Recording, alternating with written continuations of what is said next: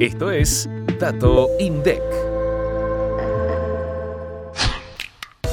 En el cuarto trimestre de 2022 se observó un aumento en la remuneración al trabajo asalariado de 96,6% en comparación con el mismo periodo del año anterior. En términos del valor agregado bruto, que mide el valor total de los bienes y servicios producidos en un país, la remuneración al trabajo asalariado representó un 47% y significó un crecimiento de 1,7 puntos porcentuales respecto del cuarto trimestre de 2021.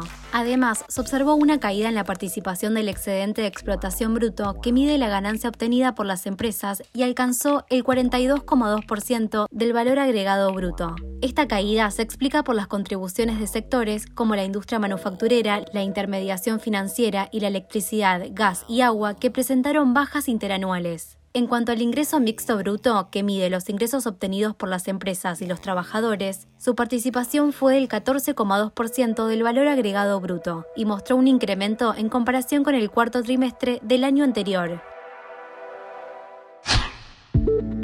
Para más información, escucha este viernes mucho más que un número. Activa la campanita para no perderte los próximos episodios